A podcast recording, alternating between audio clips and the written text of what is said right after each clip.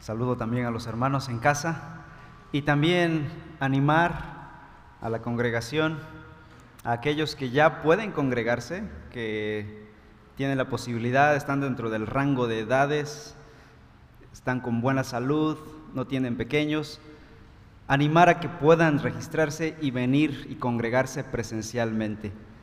Eh, no nos queremos acostumbrar a algo virtual. Este es un llamado para la iglesia. Si tú que estás aquí o que estás en casa tienes la posibilidad de venir, yo te animo a venir. Porque ahorita podemos tomar ya la excusa de la pandemia y quedarnos en casa cómodamente. Y no, no sería un buen espíritu. No sería un espíritu correcto a la luz del Evangelio.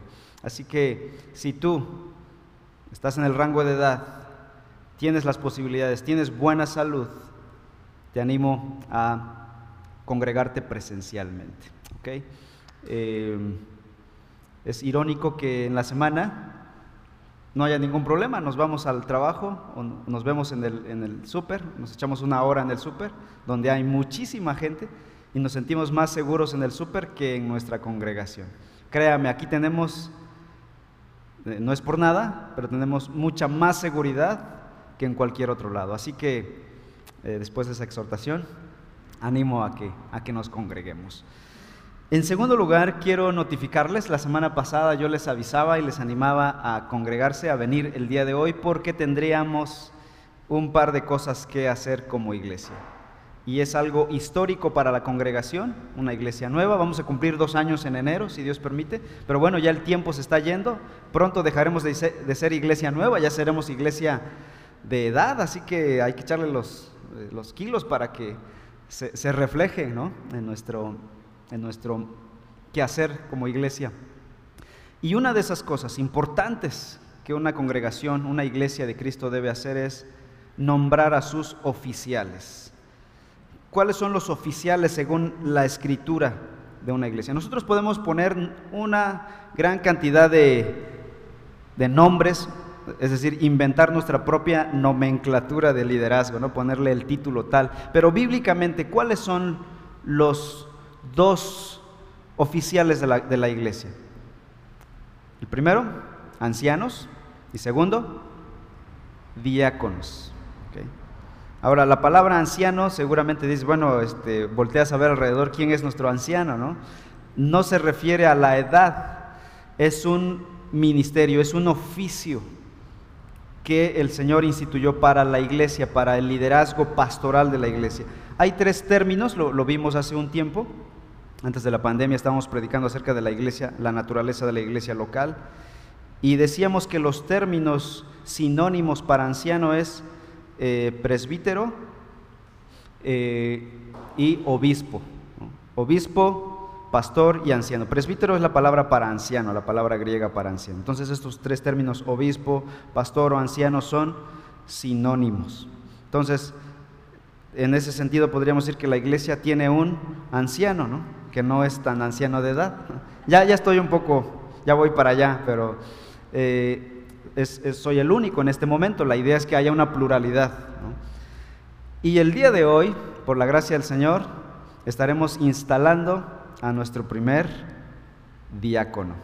Entonces la iglesia ya tendrá un anciano y un diácono, pero la idea es que esto se pluralice, pluralidad de ancianos y pluralidad de diáconos tal como la escritura lo establece. Muy bien, pues al rato estaremos entonces instalando a nuestro hermano Alberto Sandoval como el primer diácono de la congregación y eso es motivo de gozo y de alegría.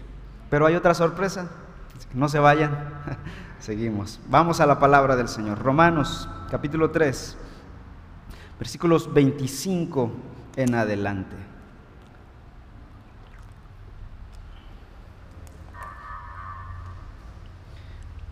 Hemos titulado nuestro estudio de la carta a los romanos El poder del Evangelio.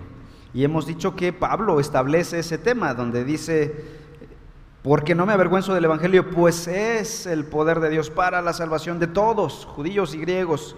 ¿Por qué? Porque en el Evangelio se revela la justicia de Dios para salvación, para todo aquel que en él cree. viva por fe. La doctrina de la justificación es el meollo del asunto. La justificación por la fe sola, sin las obras de la ley, es el tema central de todo el Evangelio, del corpus evangélico. El tema central es la justificación por la fe y por lo tanto también de la carta a los romanos. Esta doctrina ha sufrido varios agravios a lo largo de la historia.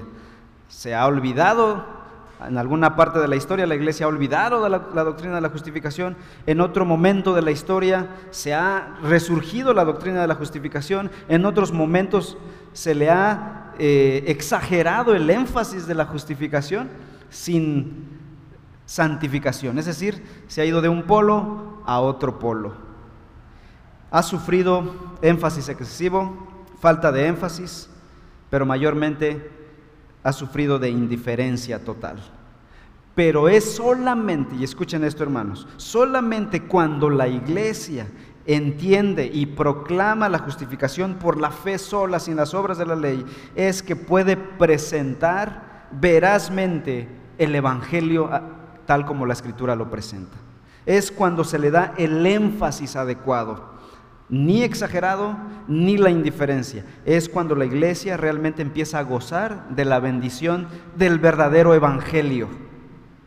La premisa es entonces la justificación para la humanidad, que es lo que hemos venido viendo en, Romanos hasta aquí, la justificación para la humanidad pecadora fue hecha posible por la gracia de Dios, por medio de la fe en su Hijo Jesucristo en la cruz. Y el hombre se apropia de ese beneficio de Cristo en la cruz cuando él deposita su fe en Cristo Jesús. Y en ese momento Jesús llega a ser su Señor y su Salvador. Entonces, Romanos capítulo 3, veamos versículos 25 y 26. Dice la escritura, hablando de Cristo, a quien Dios exhibió públicamente como propiciación por su sangre a través de la fe, como demostración de su justicia, porque en su tolerancia Dios pasó por alto los pecados cometidos anteriormente, para demostrar en este tiempo su justicia, a fin de que Él sea justo y sea el que justifica al que tiene fe en Jesús.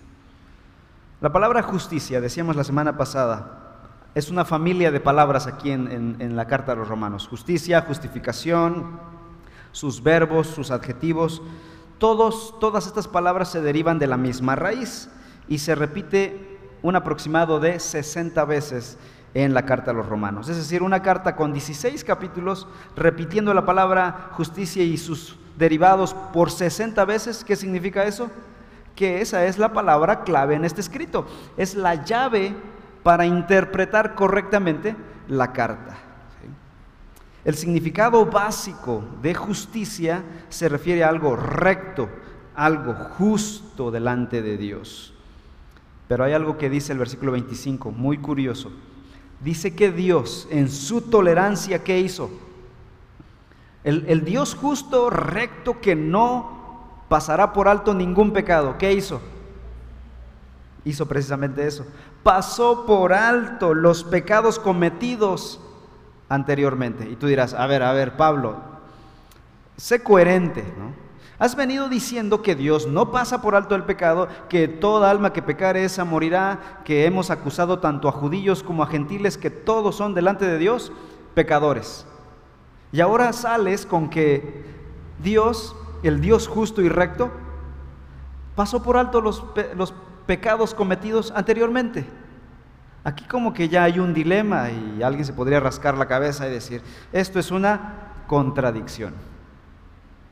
Ahora, yo les animo a no inventar contradicciones en la Biblia somos prontos para decir, este texto está en contradicción contra aquel texto, ¿no?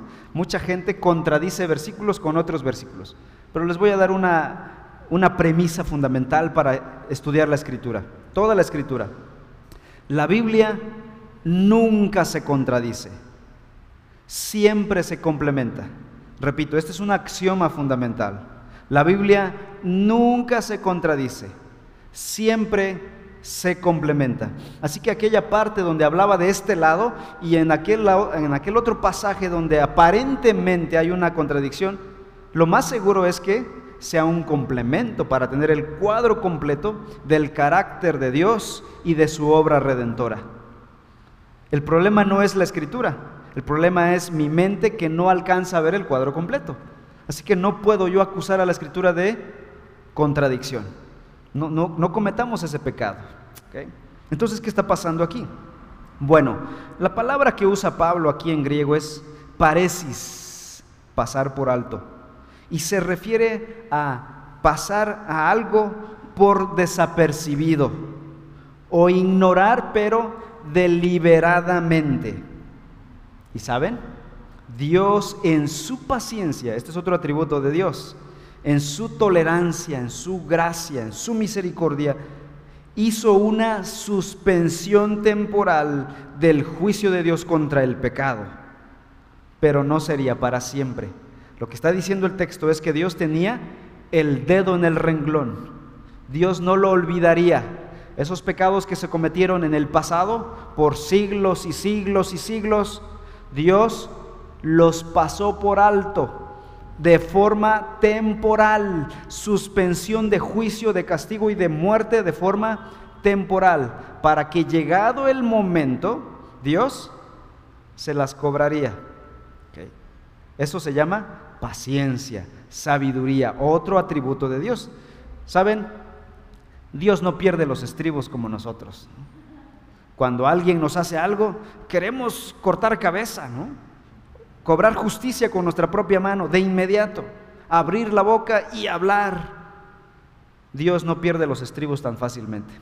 Por siglos y siglos, Dios pasó por alto mientras el hombre se jactaba, levantaba su puño contra Dios, decía, no hay Dios, y Dios pasando por alto. Y esto ha pasado con nosotros también.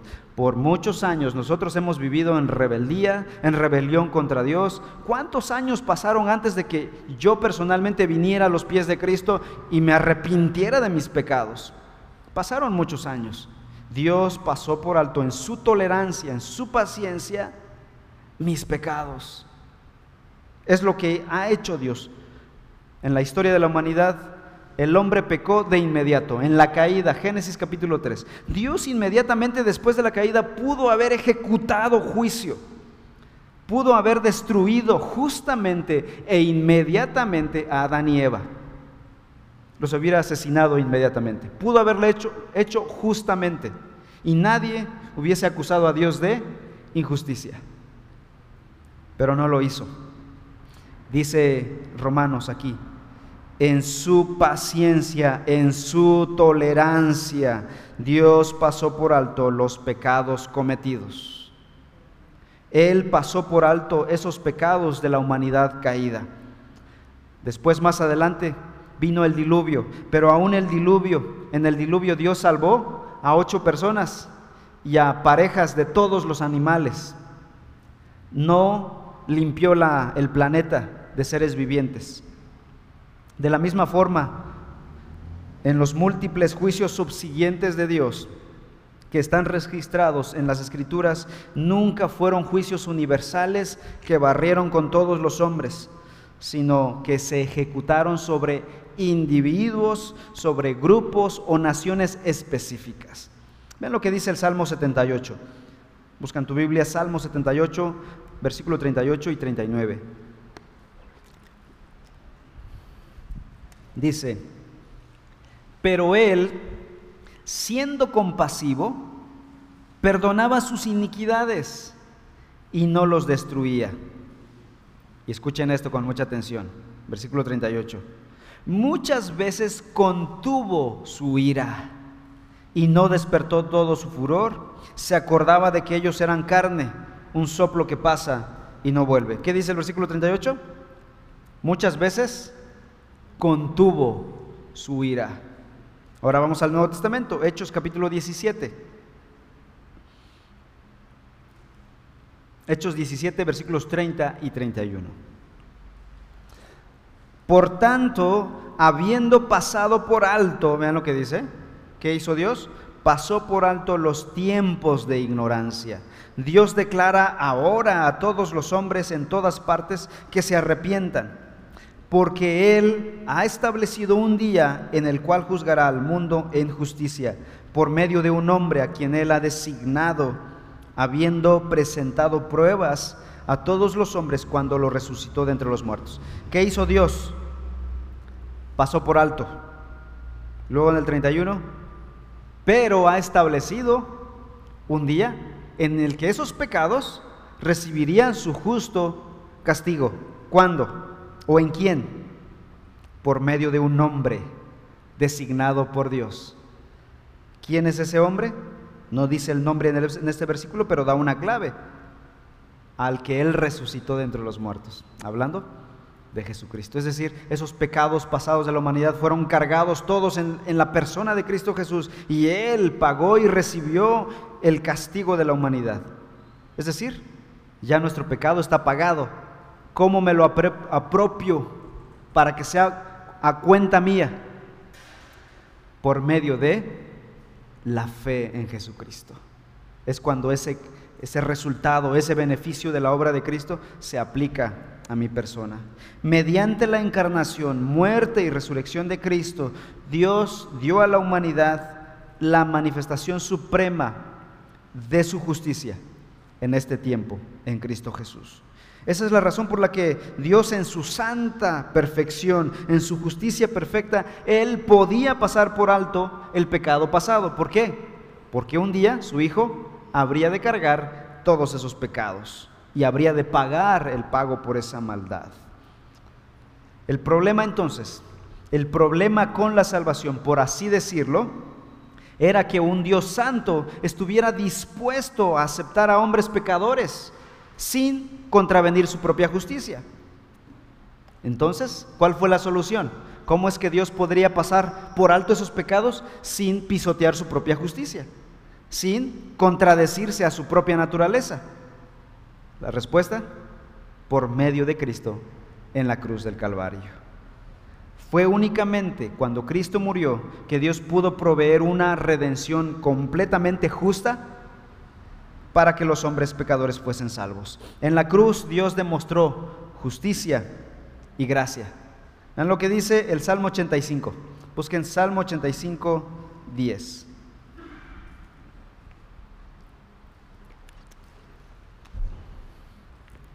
Salmo 85, 10 dice, la misericordia y la verdad se han encontrado, la justicia y la paz se han besado. Obviamente este es un lenguaje metafórico. ¿no? ¿Cómo es que estos dos atributos, uno que cobra rectamente y castiga rectamente el pecado, y el otro que tiene que ver con misericordia, con paz, pueden estar juntas? Bueno, el salmista no creo que estaba muy consciente de cómo Dios lo haría, pero nosotros que estamos de este lado, que ya vimos la, Biblia completa, la revelación completa de Dios, podemos ver que Dios juntó su misericordia y su gracia, perdón, su misericordia y su justicia en un solo lugar, en la persona de Cristo Jesús. Debido a su justicia, ningún pecado quedaría jamás sin ser castigado pero debido a su gracia, ningún pecado está más allá del alcance del perdón. En primer lugar y ante todo, Cristo murió para que el mundo viera que la santidad y que la justicia de Dios no pueden ser pisoteadas. Dios debe vindicar su propia santidad. La humanidad caída había pisoteado su santidad, su justicia. Así que la cruz fue la vindicación de la santidad y de la justicia de Dios. Vean lo que dice el versículo 26, Romanos 3:26. Para demostrar en este tiempo, en el tiempo de Cristo, su justicia. ¿Se dan cuenta? Dios, a pesar de haber pasado por alto los pecados, no se le acusa de injusticia. No, su justicia sí fue vindicada en este tiempo en la persona de su Hijo Jesús a fin de que Él sea justo y sea el que justifica al que tiene la fe en Jesús. Así que en Jesús es posible que la justicia exista y que la gracia exista. De tal manera que Dios puede castigar justamente el pecado, pero también mostrar gracia en la cruz de Cristo. Yo me he visto en un dilema en muchas ocasiones en que corrijo a mis hijos. Uno de ellos desobedece y peca, saca su, su necedad que hay en el corazón. ¿Qué debo hacer en ese momento? Como padre, soy la autoridad de la casa y ¿qué debo hacer? Corregir, barazo, ¿no? Pero en muchas ocasiones Dios me confronta con mi propio pecado y digo, yo soy peor que Él delante de Él. Y ahora yo quiero ejercer justicia con la rectitud de un buen padre. Y quiero traerlos a raya. Y Dios me confronta con mi propia maldad. Y es ahí cuando yo aplico y debo aplicar, soy llamado a aplicar el Evangelio en la crianza de mis hijos. Y sí, hermanos, hay que tener firmeza en la crianza de los hijos, pero también debemos manifestar el Evangelio a la hora de criar a nuestros hijos. La disciplina implica la vara, pero no siempre es la vara. Muchas veces es la gracia. Y es ahí donde está el jaloneo. ¿Cuándo es la vara y cuándo es gracia? ¿Cuándo hay que pasar por alto su pecado?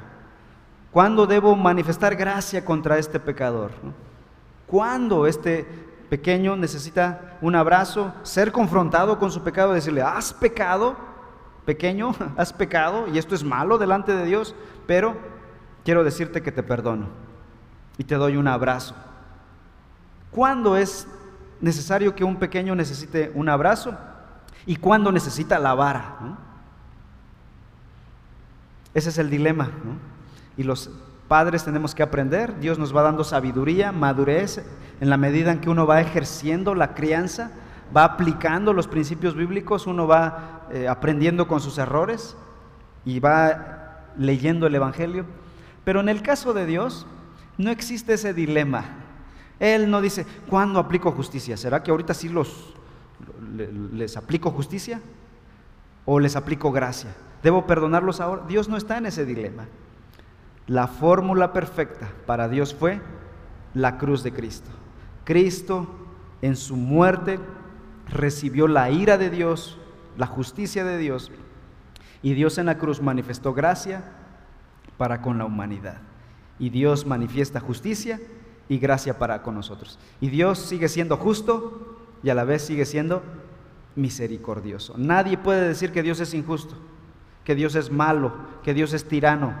Los que lo acusan es porque tienen un problema de ignorancia, no conocen todo el panorama completo de Dios. Y los que dicen Dios es, es un Dios injusto porque tolera el pecado, no tienen un panorama completo de la justicia de Dios, del carácter de Dios. Romanos 3, 27 y 28 ahora. ¿Dónde está pues la jactancia? Queda excluida.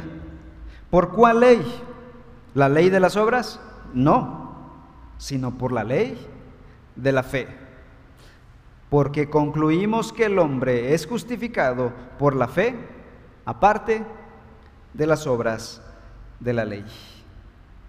O sea, después de ver esto, que el hombre finalmente puede recibir perdón de sus pecados, puede ser salvo. El hombre que estaba condenado, cuando dice Pablo en Romanos 3:10, no hay justo ni aún uno, todos se han descarriado, todos van camino al infierno.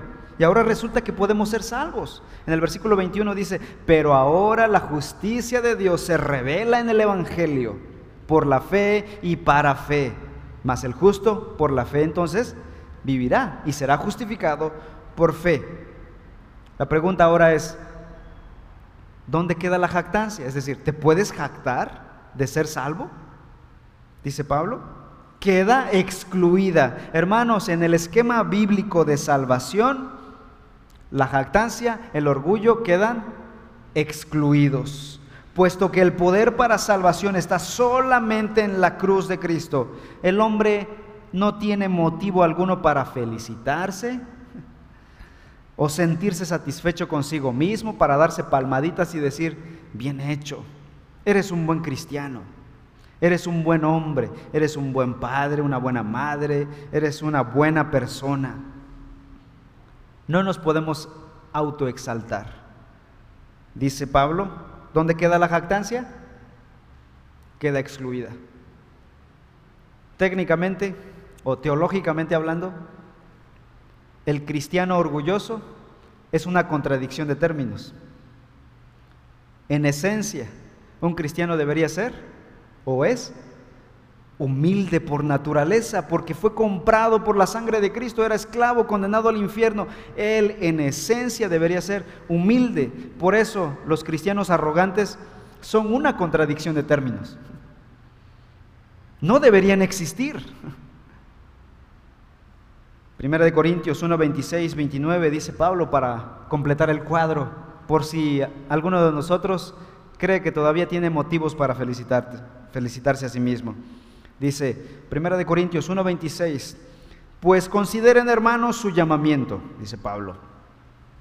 No hubo muchos sabios conforme a la carne, ni muchos poderosos, ni muchos nobles, sino que Dios ha escogido lo necio del mundo para avergonzar a los sabios, y Dios ha escogido lo débil del mundo para avergonzar a lo que es fuerte.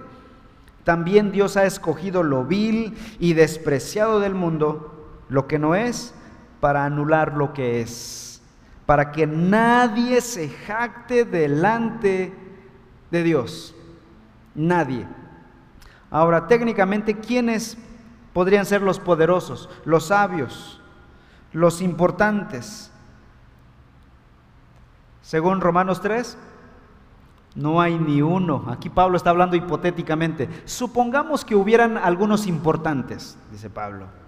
Supongamos que hubieran algunos poderosos, algunos nobles. Dios no llamó de esos, llamó de los otros. Jesús lo dijo de otra manera.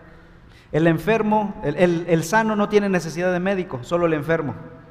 Pero es una cuestión hipotética. ¿Quiénes están sanos en este mundo? Nadie, es hipotético. Jesús está diciendo, supongamos que hubieran algunos sanos. Bueno, esos no necesitan médicos. ¿Quiénes necesitan médicos? Los enfermos. ¿Quiénes necesitan el Evangelio? ¿Quiénes necesitan justicia? Los injustos, los pecadores, los impíos, o sea, todos. ¿Dónde queda la jactancia? Queda excluida. No hay lugar para la jactancia. No hay lugar para el orgullo en el cristianismo, aun cuando nosotros pudiéramos hacer grandes cosas para el Señor. La jactancia queda excluida. ¿Quién la excluye? ¿Hay alguna ley que excluya esa jactancia? Pablo pregunta, ¿por cuál ley? ¿Por la ley de las obras? No, porque si fuera por las obras, ¿qué pasaría? Si la salvación fuera por las obras, Ah, entonces sí tendríamos que felicitar a, Abel. Oye, Abel, has obrado muy bien, ya, ya estás cerquita del cielo, felicidades. No, yo estoy tan atrás todavía, ¿no? Tendríamos que felicitar a cada uno de ustedes si fuera por la ley, por las obras de la ley. Entonces, ¿por cuál ley? ¿Por las obras de la ley? Pablo dice, no, sino por la ley de la fe. Así que la fe excluye la arrogancia. La fe y la arrogancia son como el agua y el aceite, no se llevan, no se pueden mezclar.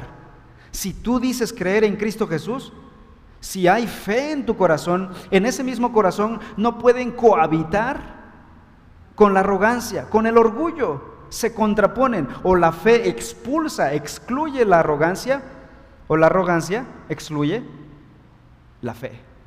Así que si la arrogancia es lo único que sale de ti, que brota por tus poros, lo más seguro es que es lo único que haya allí y que no haya fe.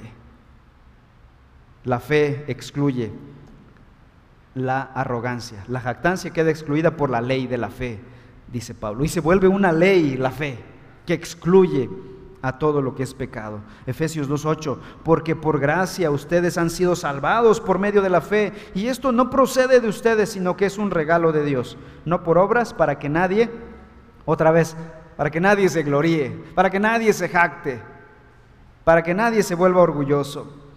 Ni el mismísimo Abraham, el padre de los judíos, podría jactarse de haber sido salvo por obras, por méritos. Dice Génesis 15:6 que Abraham creyó y le fue contado por justicia. Sus obras No, sus obras no contaron en ningún momento. Fue en el momento en el que creyó en Dios. De ahí que Santiago le llame a Abraham el padre de la fe. Así que hay que decirles a estos hombres en la Biblia que el mismísimo Abraham, el gran tronco común de los judíos, es el padre de la fe, no de las obras. Eso es algo irónico para ellos.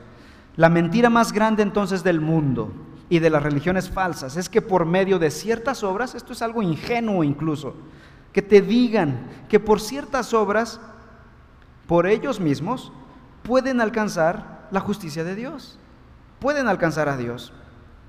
Ese error lleva a los hombres al orgullo, a la arrogancia, a robarle la gloria a Dios, a no glorificar al Cordero que fue inmolado. Y Pablo entonces en este pasaje arranca de raíz el concepto de autojusticia por obras. La justicia que nosotros recibimos es por la obra de Cristo Jesús en la cruz. Y a esa conclusión llega, versículo 28.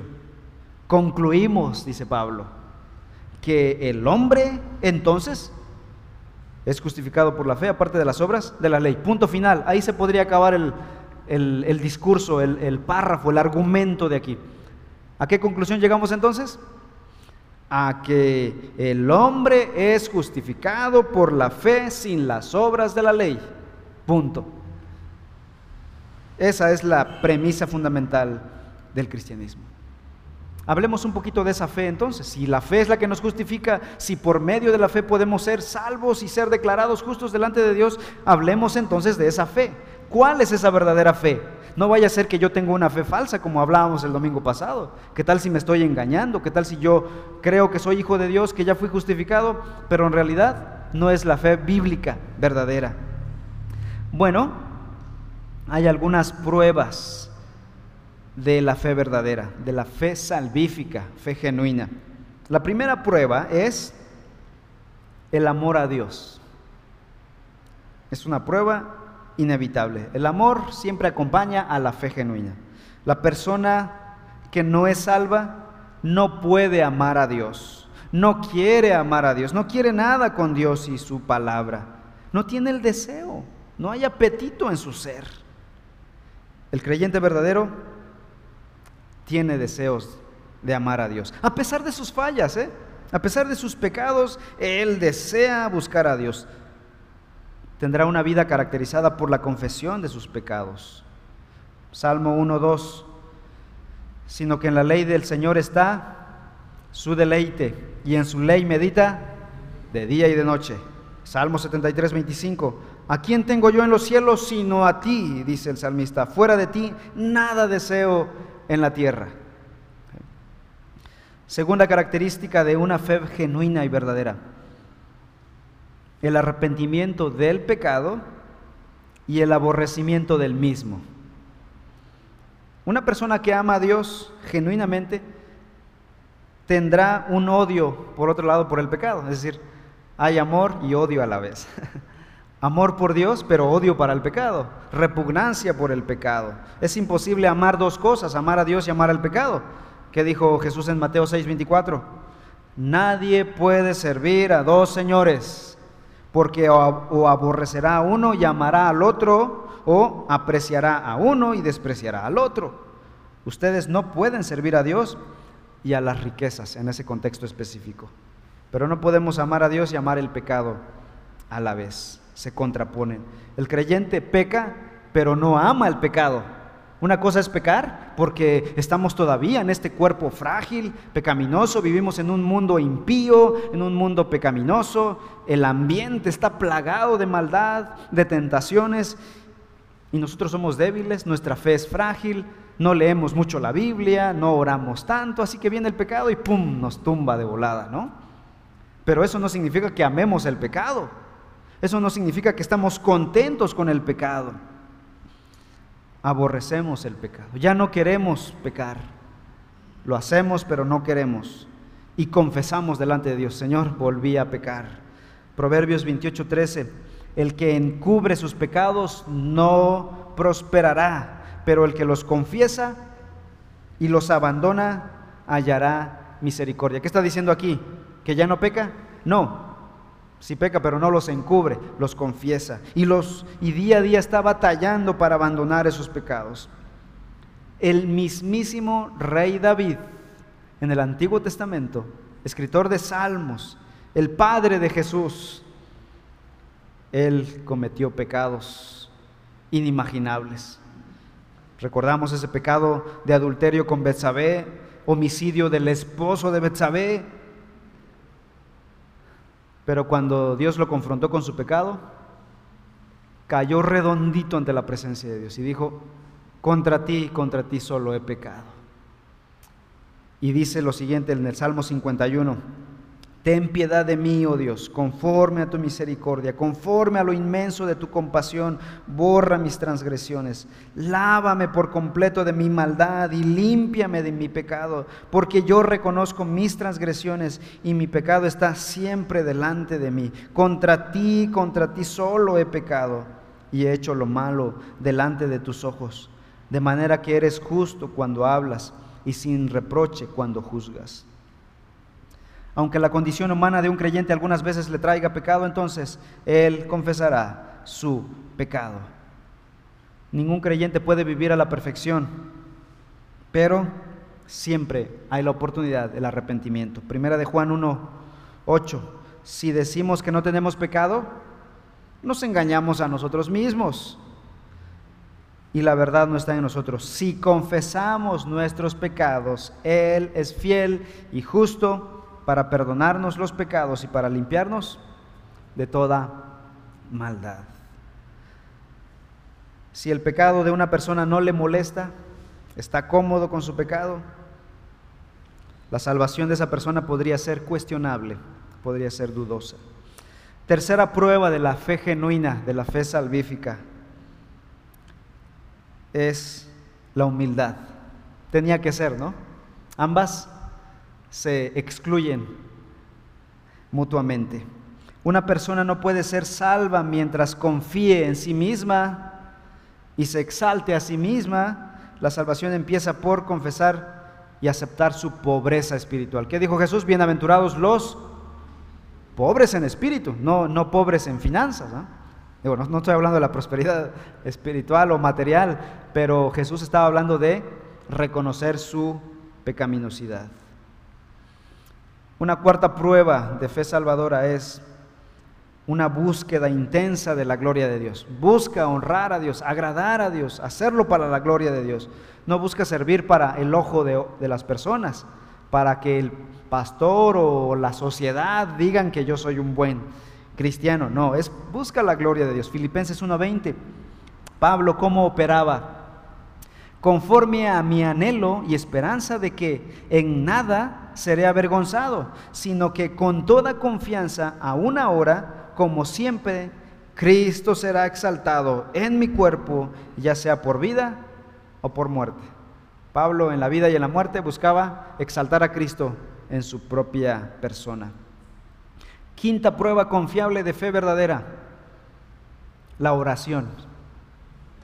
Gálatas 4:6. Y porque ustedes son hijos, Dios ha enviado el Espíritu de su Hijo a nuestros corazones, clamando, Abba, Padre. Abba significa Padre. Nada más que curiosamente Pablo en su carta escribe Abba eh, en arameo y Pater en griego. Dos palabritas que significan lo mismo. La traducción sería Padre, Padre. O Padre mío sería la traducción indicada. ¿Cómo le llama un cristiano a Dios? Padre. La oración más natural de una fe genuina es acercarse a Dios en calidad de hijo. Cuando nuestra oración es natural, inspirada y motivada por la fe, es una oración natural. Podríamos elevar una oración leída y bien articulada con las palabras más elevadas teológicamente hablando, ¿no? Sempiterno y omnipotente, Dios de los cielos, ¿no? Muy bonita, ¿sí? Pero ¿es, ¿es producto de tu corazón o quieres impresionar a los que te oyen? La fe de un hombre lo lleva a la presencia de su Dios como su Padre. Una sexta marca de fe verdadera es un amor abnegado para Dios, pero también para las personas, especialmente para sus hermanos en Cristo. Primera de Juan 2, 9 al 10 dice, el que dice que está en la luz y aborrece a su hermano, en realidad no está en la luz, dice, está aún en tinieblas. El que ama a su hermano permanece en la luz y no hay causa de tropiezo en él. Ahora en el capítulo 3, primera de Juan 3, el versículo 14 dice, nosotros sabemos que hemos pasado de muerte a vida, ¿por qué? Porque amamos a los hermanos. El que no ama permanece en muerte. ¿Cómo sabemos que hemos pasado de muerte a vida, dice la Biblia? ¿En qué amamos? A los hermanos. Una persona con fe genuina es una persona que muestra interés, un interés sincero en el bienestar de los creyentes, en sus hermanos. No es una persona aislada, viviendo en su propia burbuja, en su propio mundo, alejada, buscando sus propios sueños, sin interesarse en la vida de su familia de fe, su iglesia. Esa es una religiosidad.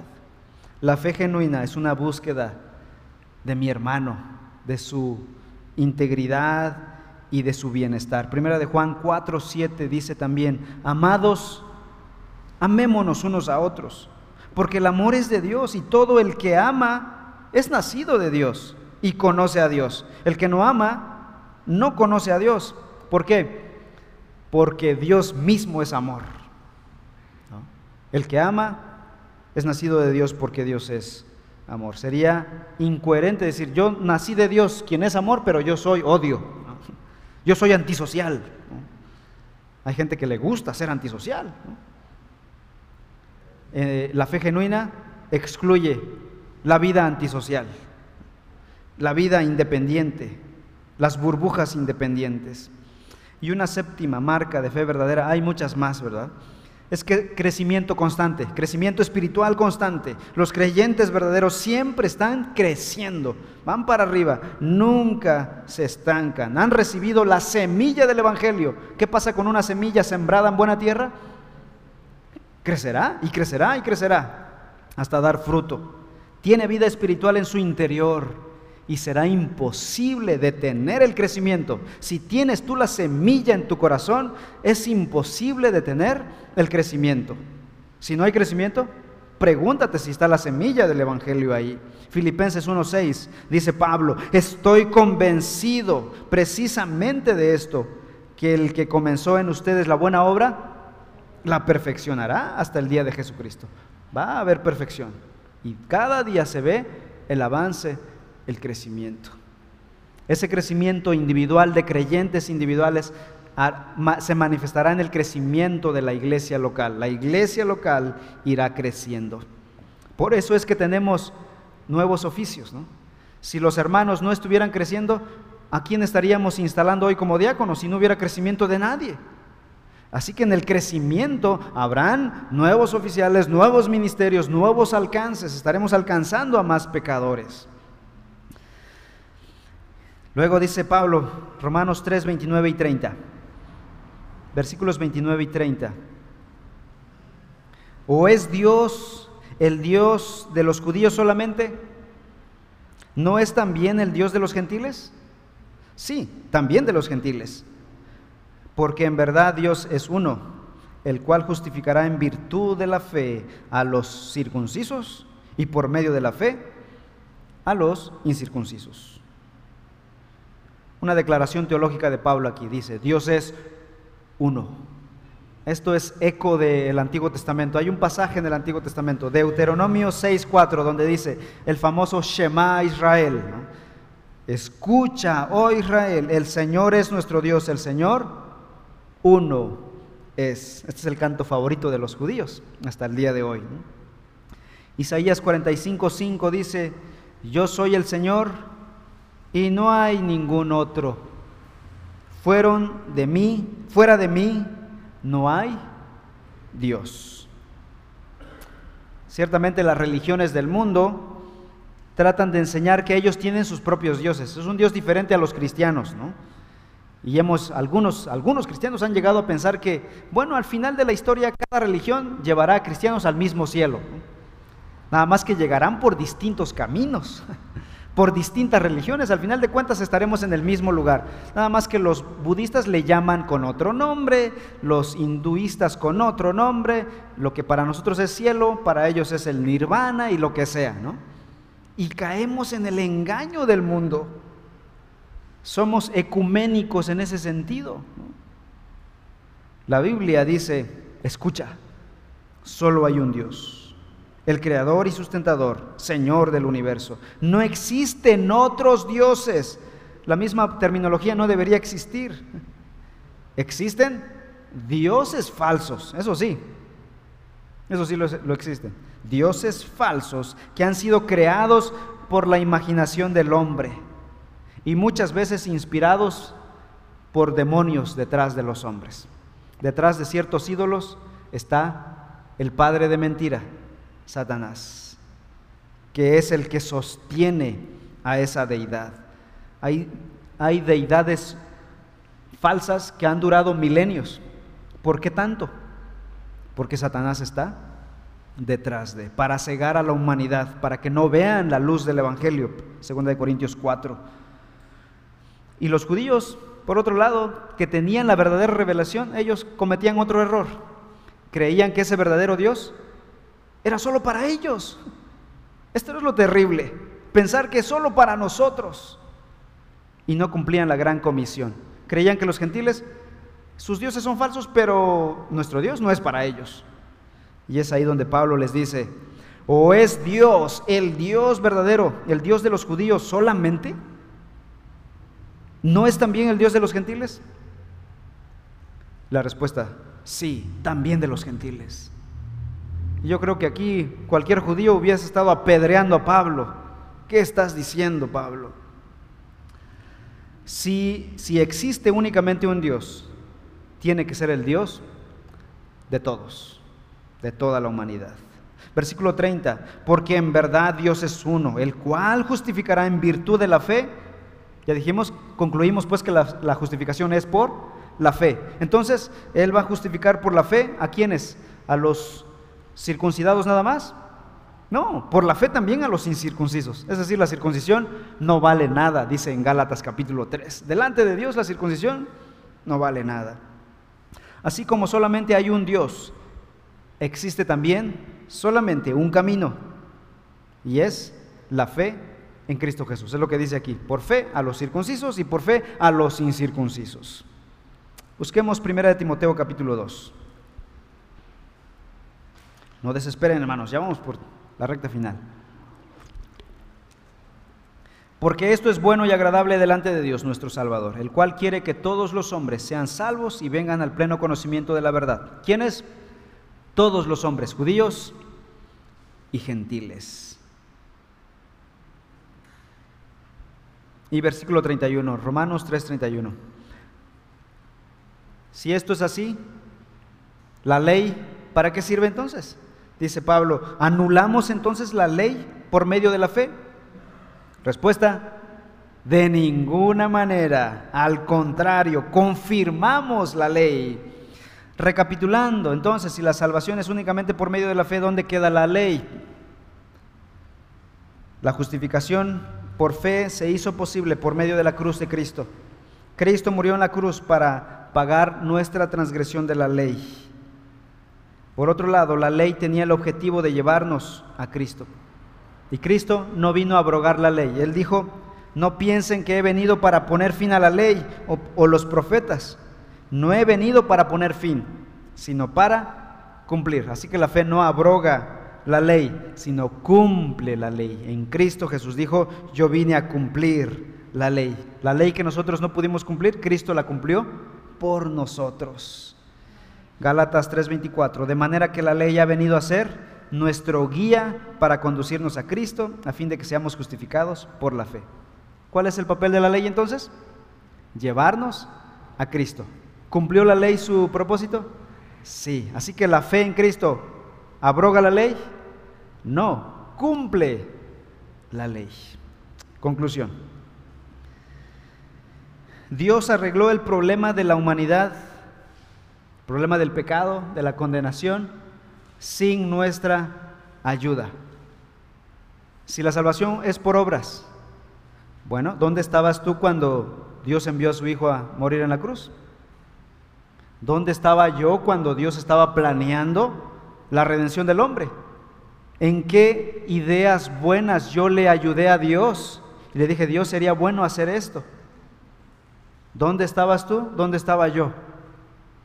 ¿La salvación es por buenas obras? ¿Es diseño nuestro? Dios lo hizo completamente. La humanidad entera estaba bajo la ira de Dios. ¿Cómo podríamos ser salvos de esa ira? La respuesta la hemos visto en estos versículos, por medio de la cruz de Cristo. Así que en la cruz ocurrieron cuatro cosas. Número uno, la gloria de Dios fue restaurada. Dos, la ira de Dios fue calmada, apaciguada. Tres, el rescate fue pagado. Y cuatro, su justicia fue manifestada. Dios envió a Cristo a restaurar su gloria. Dios satisfizo su ira por medio de Cristo. Dios pagó el rescate por medio de Cristo. Y Dios vindicó su justicia por medio de Cristo.